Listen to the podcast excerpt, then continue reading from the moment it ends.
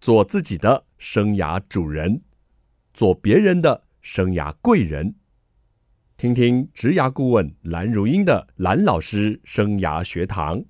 启动你的精彩人生。听众朋友好，欢迎透过环宇广播电台和 Podcast 的收听蓝老师生涯学堂，我是节目主持人蓝如英蓝老师。这一集呢进行的是职涯会客室，我们来看看今天邀请到谁来我们职涯会客室。我先请他出一个声音，让你们来听听这个人可能是谁呢？请来宾跟听众朋友打声招呼。好，各位听众朋友，大家好。哎，如英猜好出来是谁了 吗？哎，这个你没有转错日期，转错台哈。这就是我们华语广播电台礼拜三的阳明交大帮帮忙的节目主持人林宏文。是，谢谢如英，也谢谢各位听众朋友，很高兴哈、今天第一次哈、变成被受访，在这个环宇电台这样是是宏文哥，你在环宇电台主持节目，我偷偷给你算了一下，应该有十五六年了吧？，对，二零零九年开始的，哦。十四年，嗯，啊嗯，所以你的这个粉丝们都是老粉 了，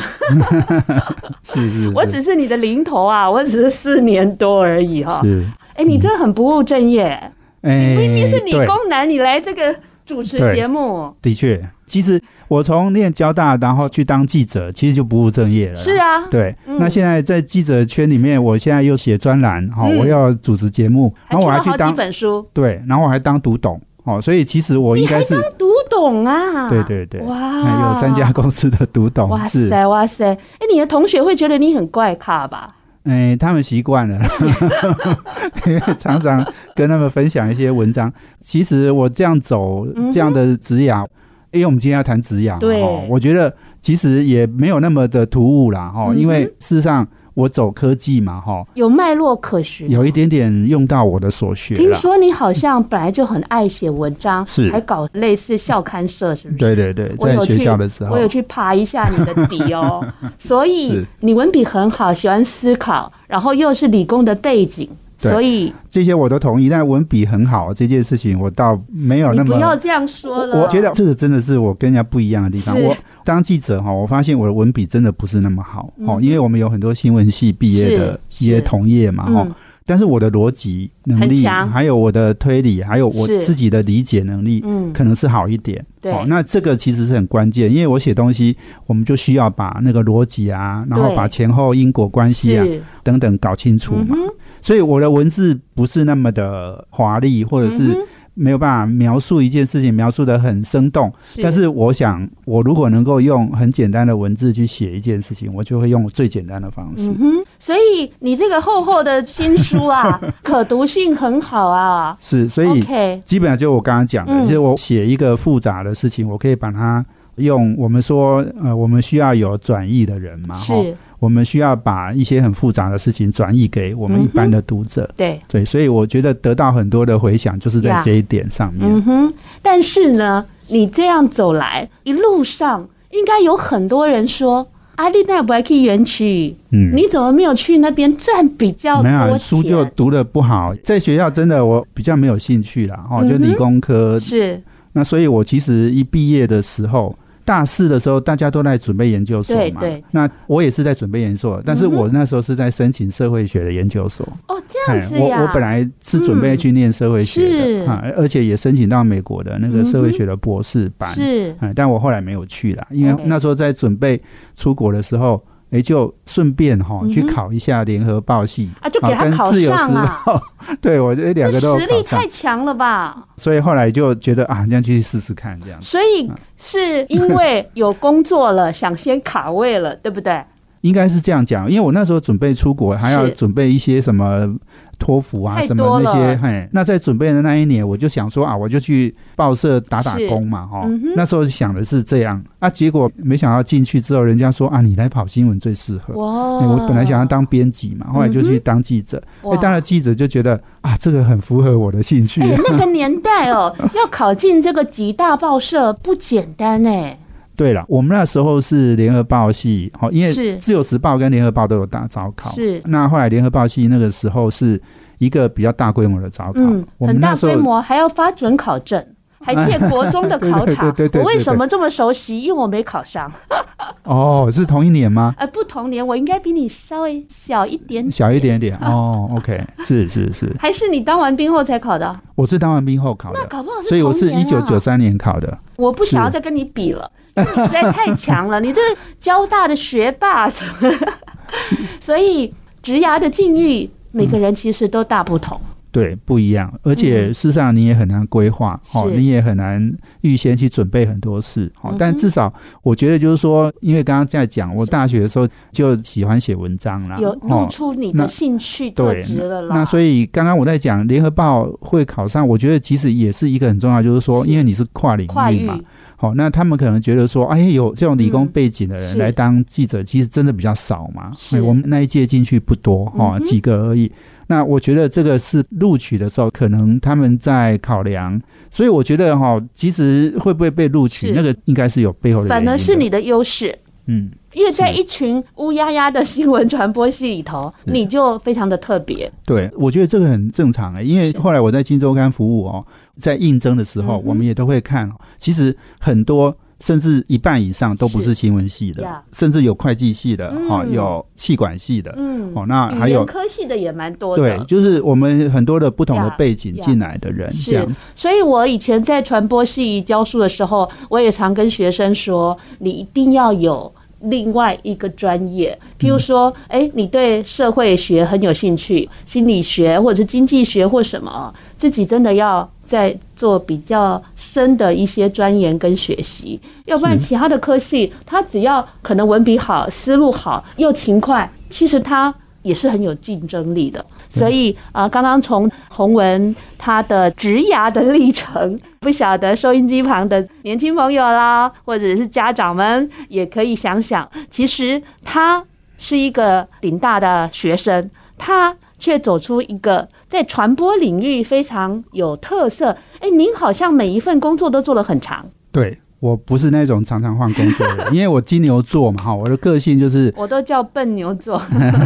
脚踏实地。嗯 是是是，我没有那么爱变动太频繁的一个地方啦。不过是我觉得这个其实也很重要了，对就是说你有长时间的累积哈，像比如说我们今天要谈书嘛哈，对写书真的就是要长时间累积，没错我是累积三十年才能写一我本知道书的这一本在我们新竹蛮多人买 的哦，我做过试调了哦。是那待会啊休息一下，我们就要来谈谈啊这个新作品《晶片岛上的光芒》，金价喜要金工抢抢棍哦。我们休息一下，待会再回到我们节目。欢迎听众朋友再回到蓝老师生涯学堂。一位记者能够有三十年的非常贴身的观察我们这个半导体啊，我们这个科技产业的变化，把它集结成册，这几万字 啊，二十万字。二十万字，你花了多久的时间写的？其实真正静下心来写是半年呐、当然有一些资料是以前累积的，哇，很不简单哎！而且这其实不是你的第一本书，是第五本了，是是第五本你。也对，蛮会写的。 诶、其实三十年出五本书不算多嗯啦。哦，我不是多产的作家，不过我想写这本书是当然台积电嘛，哈是，或者台湾半导体这件对事情那个 timing。我觉得是很重要的啦，嗯然哼后、因为这段时间刚好就是地缘政治，对哦，美中科技战，嗯哦，这个是大家都在关切的，是不是只有台湾这个岛在关切，嗯是全世界都在注对意这件事情。所以那一段时间为什么会决定写？事实上是去年八月，去年哦，去年八八月决定写，那时候写当然有几个原因嘛，哈，一个嗯当然就是说、大家都在讲台积电，对哦，然后对也有很多国际上不同的作家对也在谈这件事，是哦，美国、日本都有，哦，嗯哼，那只是我看的时候我就觉得，诶，好像都没有烧到痒处啦。因为他们没有这么 对深的了解台湾这个产业的一个对发他们展，很多哦，嗯像比如说 Chris Miller，他那个晶片战争哈，是嗯那他是就从历史架构去看这件事的。哦那我觉得我看了台湾的这种整个是产三业四十年的戏发展，对它怎么成功的是哦？这其实他们是不知道不的知道啊。所以我想就是说，把台积电你的独家很多的经营管理哦，它的是企业文化嗯哦，还有他们在呃整个台湾的那个产业，从工研院哦是到更早的 RCA 授权，呀到后来整个联电、台积电的这嗯个成长、哦，那我都觉得其实是有很多很多很好的故事啦。是是，那这个其实后来我我觉得写了之后，哎，我发现哦，就是说，其实不止台湾的关心啊，其实国外的读者也关心嗯。哼好、所以我们这本书的日本的版，哈、哦，嗯已经明年第一季就会出了。哎哇日本的出版社已经跟我们谈好了。嗯嗯对，那这个当然中间还有一个好朋友叫野岛刚，好、呀他是一个日本朋友，是他那时候跟我建议让我写，好、那我我也是被他说服了。嗯哦、啊，那他有帮我们谈好日本的这个出版社，啊那您真的是台湾之光啊！哎，没美有国、我日本都有在探讨这个议题，是还好你挺身而出了。没有，我觉得一个重点就是说，现在全世界不是都在补贴是半导体厂嘛对？那对台积电也到美国、日本、德国对去投资嘛？是那这些国家砸了几百亿美金下嗯去，不管是补贴台积是电或者是补贴其他公司，嗯但是你们如果不知道半导体台湾是怎么成功的，对，哎、你们这些钱砸下去，很可能丢到水里 哦。啊，这个你不知道台湾怎么做出这么是高良率的嗯产哼品，是哦、这么领先的技术，对你们都不晓得，嗯这个是很可怕的耶。他们叫盲头，哎对，所以我觉得台湾的成功有非常多的可以去告诉世人嗯的这些 OK 成功的故事啊。听是，起来我都觉得突然很伟大耶！嗯待会一定要请你帮我签名。哎没 问题，没问题啊。好，其实你刚刚讲到日本的友人呢、他鼓励你出这样的书，那也预计在明年会有日文版的出书的计划哦。是，但是你漏了一个秘密哎，嗯， 这个不是还有一个人他很想去日本 吗？啊，OK OK，那是我觉得最重要的人 了，是呀，你都没有说，那就是我太太了。对，这个我跟你讲，虽然我们在外面可能表现还不错，可是回嗯到家哈，是老婆都是最大的哈，所以她是我们家的董事长嗯这样。京剧对框起来，所以老婆都是最大 的。OK，对，所以他那时候听到我要写书，他也很开心呐、他说啊哈啊，他的重点就是啊，要跟我一起去日本哈、如果有新书发表会的话，哇，哎果然明年就如愿以偿了。是大概明年四月吧，我们会去。 OK，对，嗯好啊，那你记得你要回来在节目中分享一下 啊，或者再来我的节目也 OK。是是，这一本好书呢，果然哦，即将是国际化的一个视野哦，就像台积电了，从这个成立的第一天。就注定它是一个国际的公司一样，是。你在书没错中也有这样的论述哦。对哎你很好玩呢，还把 TSMC 这个名字做了一个嗯、分享。来，你说，没有 TSMC，当然那时候有几件事啦。第一个事情当然就是说，台湾呃嗯机体电路制造公司嘛，哦，对那那那个第一个 T 呢已，经冠上了台湾了。嗯对嗯，好、嗯那那这个这个其实是一位叫呃这个林茂雄先生，嗯他是呀台积电前研发处长是，好、那他那时候就在讲嘛，他觉得说哇，当年哈、我们台湾有很多公司哈、都不是取名台湾的名字，嗯嗯嗯很多都是中国啊，嗯你说呀中国钢铁，对不对？对中国石石油油，哎、嗯那就一堆这样子的取名嘛，有哈、概念嗯可是他说，哎、那时候把台湾放在前面，这个很重要哦，因为你想，如果这一段时间哦。这个美中在对抗的时候，美国打中国嘛，好、是制裁很多中国企业嘛。那你要怎么样支持一个叫做中国机体电中路国机体电路啊、在台湾的公司哈、这个真的是有一点麻烦 啊呀了哈、是所以这个是一个趣闻啊。不过我觉得嗯更有趣的是，它还有几件事。第一个是 T 哈、那个在那个我们刚刚讲的 Chris Miller 嘛，哈、呀晶片战争那个作者，是他就讲到说，其实张忠谋先生在德仪的时候嗯，哼好、那 TI 的时候，是他其实就已经提过这样的一个概念，晶圆代工的概念。 OK 嗯所以他说，如果当年哈，因为 TI 后来高层是不做这件事是，哦，那他说如果当年 TI 也做这件事的话，哈，可能就没有哎那个 T 哈就叫德 Texas，啊对呀，就是 right 德州了对哈德州，不是了嗯不是后来的台湾了对。嗯那还有一个有趣的是，是台积电那个 T 呢，有时候他们会把那个小写嗯哼哈。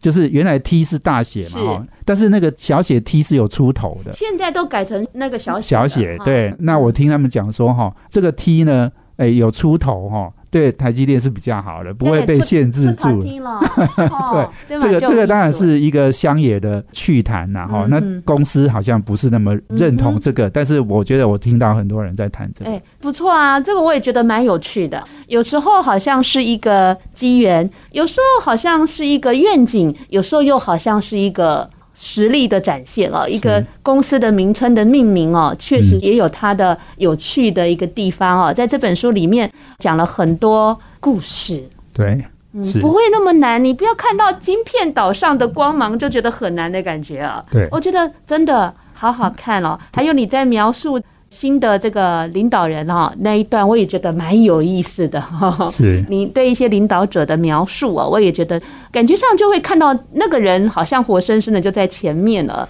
呃，跟我们读者互动哈，或者是你好像站在一个点啊，好像在偷看他们一样哈，那种有趣的笔触，我觉得是蛮有趣的啊。那我们也知道台积啊，被誉为是护国神山了、那也是很多人心目中的优质企业。啊您觉得它的成功的关键因素是什么？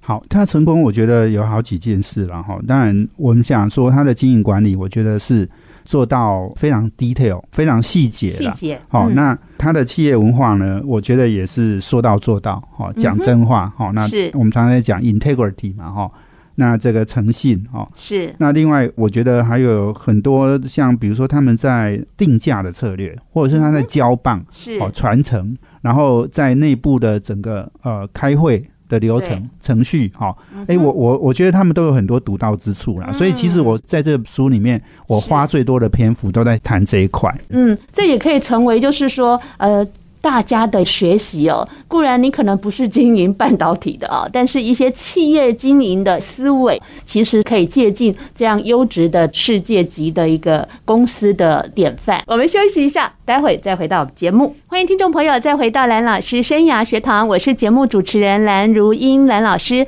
蓝老师生涯学堂呢是每个礼拜二晚上七点在环宇广播电台 FM 九六点七跟听众朋友空中相见，在隔个礼拜二的早上七点，您上班的时候呢会听到节目的重播，还有在各大 Podcast 的平台都有蓝老师生涯学堂节目的播出，欢迎听众朋友锁定你喜欢收听的方式，跟着蓝老师一起来学习。如果你想知道节目进行什么系列访问什么大来宾，您可以在脸书搜寻环宇广播电台，或者直接搜寻蓝老师生涯学堂。我们今天进行的是职涯会客室哦，哎，很特别的一集节目，因为啊，我们环宇电台的知名主持人哈、他的节目啊，我家的理工男们都会听啊。这是我们阳明交大帮帮忙的主持人林宏文在我们节目。如英好，各位听众朋友，大家好，。他呢，今天终于可以当来宾了哈 是 哎，当来宾的没错感觉怎么样？也很新鲜呢、很有很趣，新鲜啊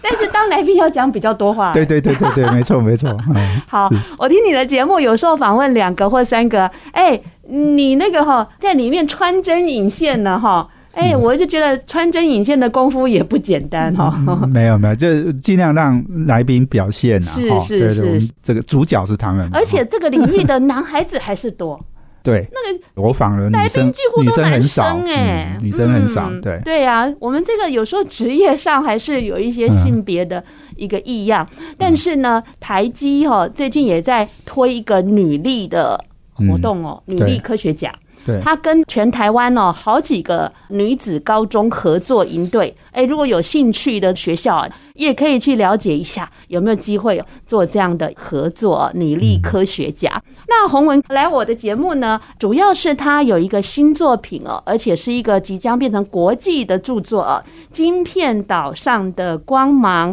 很厚很重。是因为三十年的历史资料，他这个未公开的、贴身的观察、采访的东西都在里面。嗯。你平常是不是有一个工作习惯，会去记录很多的事情？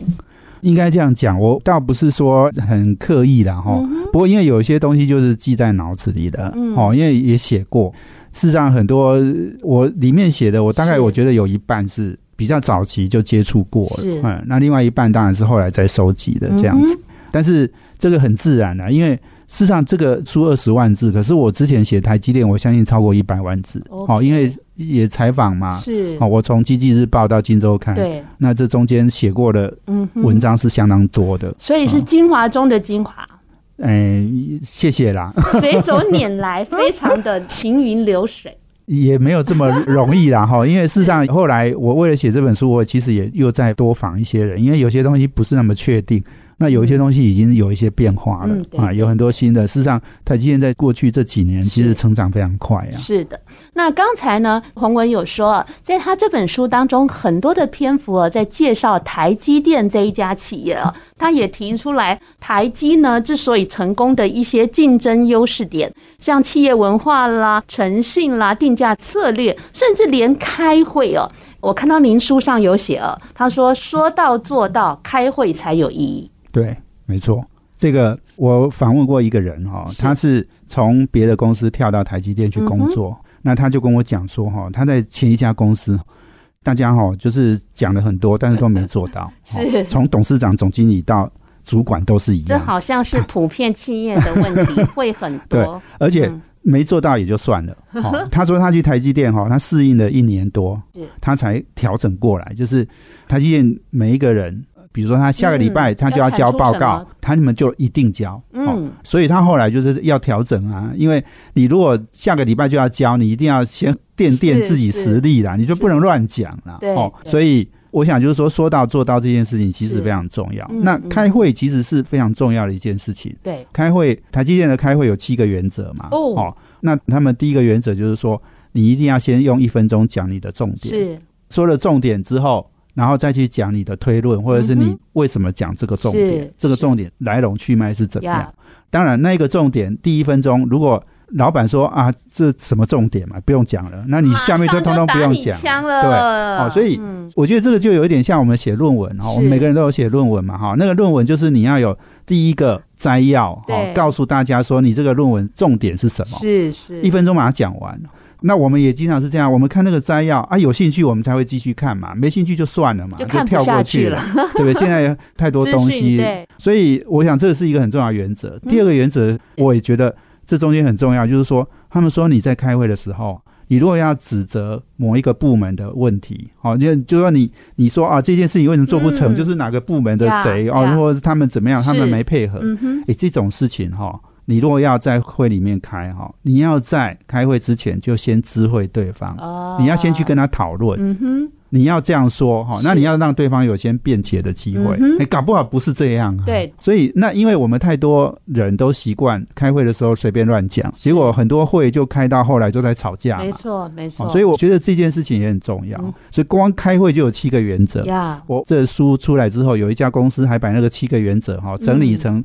公司内部的开会的守则嗯太，棒这样。了，嗯对，那我觉得诶，这个台积电虽然它做半导体，很多是公司也不是做半导体，呀，可是这样的开会原则是适用于所有没公司错的。，所以要 benchmark 这样的优质企业，各位买了这本书要认真看啊，不是买来当装饰品的哈。当然，装饰品也不错啦，哈， 增加一些气质哈。 那还有一个就是啊，台积这家公司啊，它之所以成功哦，在您书上也就是呃推到就是人才这一个关键点了、但是人才恐怕又会有遭到这个国际间呃嗯的这个挖角，所以他们在贺子这个挖角上好像也有很多的做法。是，呃，我我想台积电的挖对，有时候挖角是很难避免是的哈。但是我想重点是你要怎么样把它做好，对哦这件事情。嗯哼那最近我我看到就是张张忠谋先生他有讲到，他在最近的一个演讲，他讲到说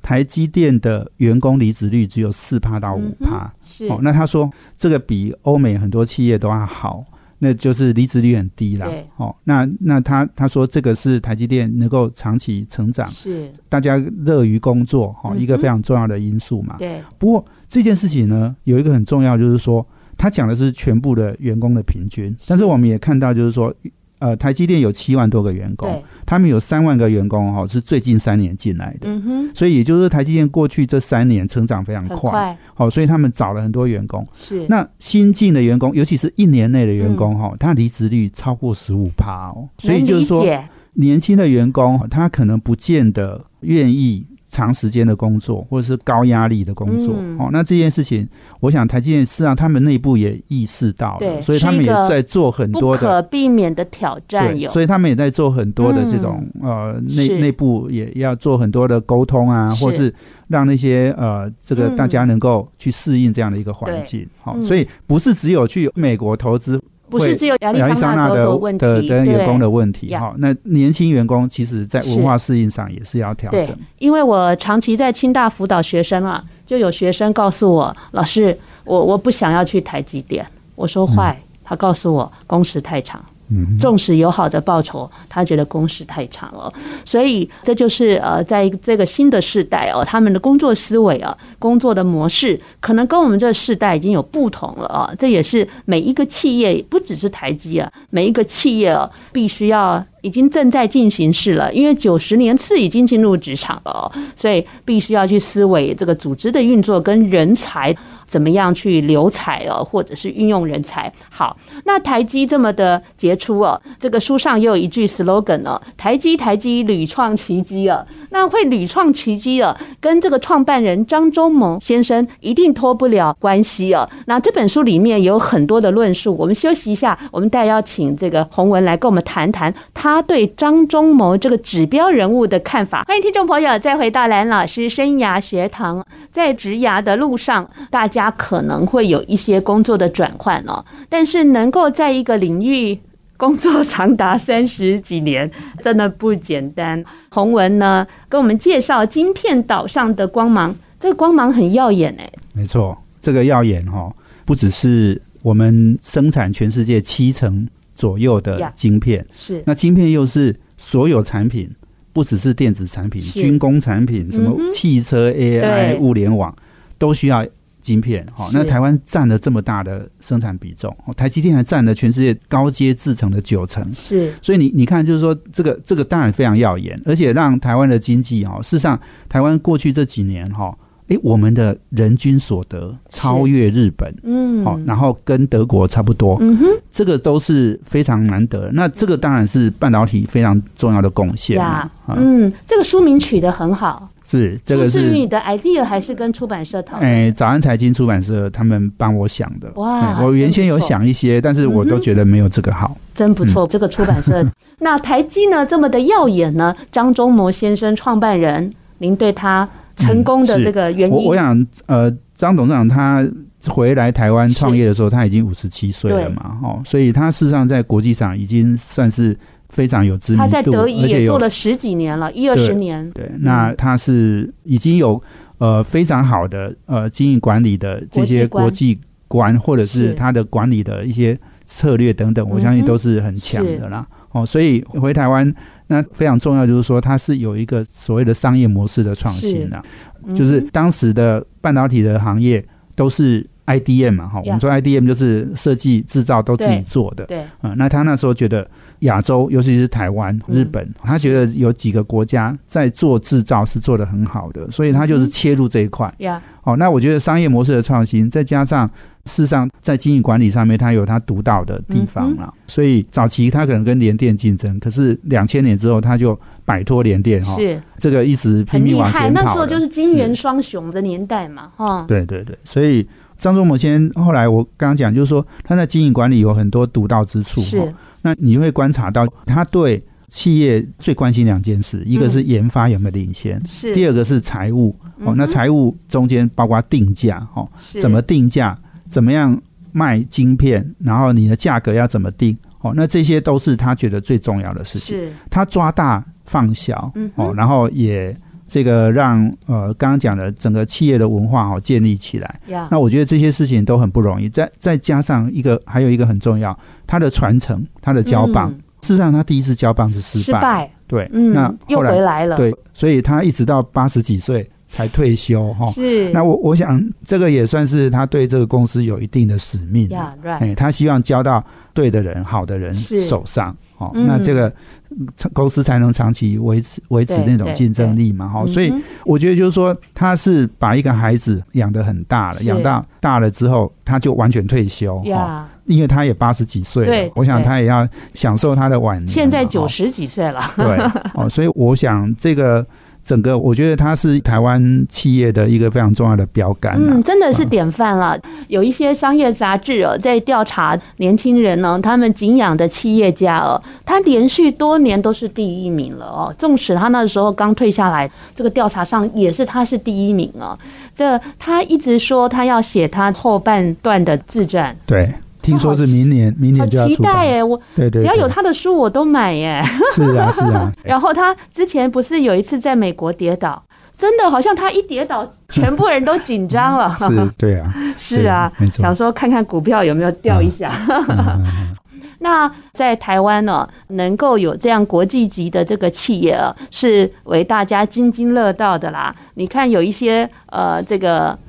的爸爸妈妈啊，都期待说小孩子、啊、来读这个呃顶大，然后以后就可以去台积工作啊，好像就一路就是一个很棒的顺风车啦。当然，他们最近在美国的设厂啊，遇到了就是经营上、啊、跟文化上的冲击。这个应该也是一个蛮被重视的议题啊。但是因为时间的关系哦，很多东西我没办法谈到，只好让各位自己去看一下晶片岛上的光芒。是我最后想要问洪文的是，很多人在问台积电还能红多 久，还有台湾半导体产业的未来，然后是该不该减啊呐、我想哦，张忠谋先生在退休之前，他有提到，就是台积还能红二十年然后、嗯那那时候我用他的这样的说法哦，我去推断，我觉得他讲的应该是非常接近事实哦哦就是说。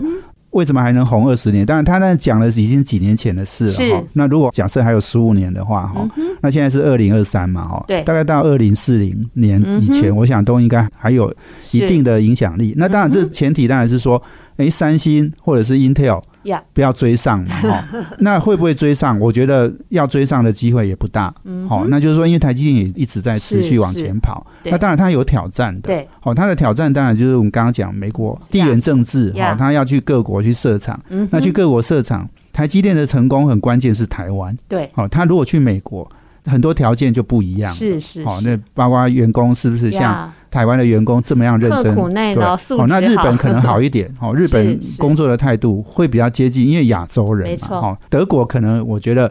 也许也会比美国好一点点而已，嗯但是整个就是说挑战当然是大的。但是我觉得还是一个重点啊，是就是说台积电虽然在海外投资很多，对但是嗯事实哼上它的核心还是在台湾。是那现在台湾又面临到两岸这样的一个紧张的情势呀嘛。那这件事情当然大家也其实很紧张，因为嗯中共的战机每天这样是啊飞来飞去的哈、对大家心理上是受很大的威胁啦。但是我觉得我跑三十年哈，我一直有一个信念，就是说台湾其实在每次经历很大的挑战之后哦，其实是更强大的。啊，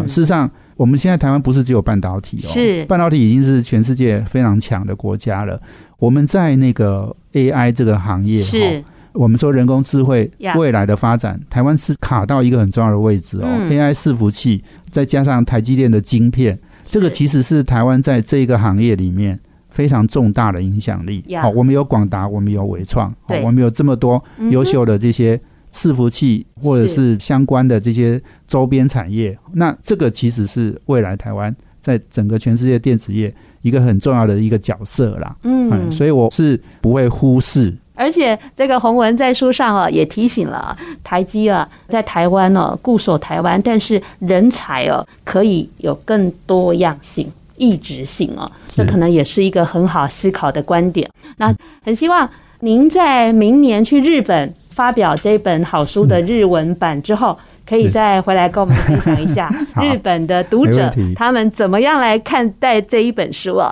那刚刚洪文提到哦，他认为哦，他观察了台湾在经历哦每次的挑战后都会更强大，这刚好也是张忠谋哦，台积的创办人，他在台积创新馆上面的题字。严峻挑战的背后是美好的未来。我们祝福台积，也祝福每位听众。下个礼拜同一时间，蓝老师生涯学堂，我们空中再见了，拜拜。拜拜。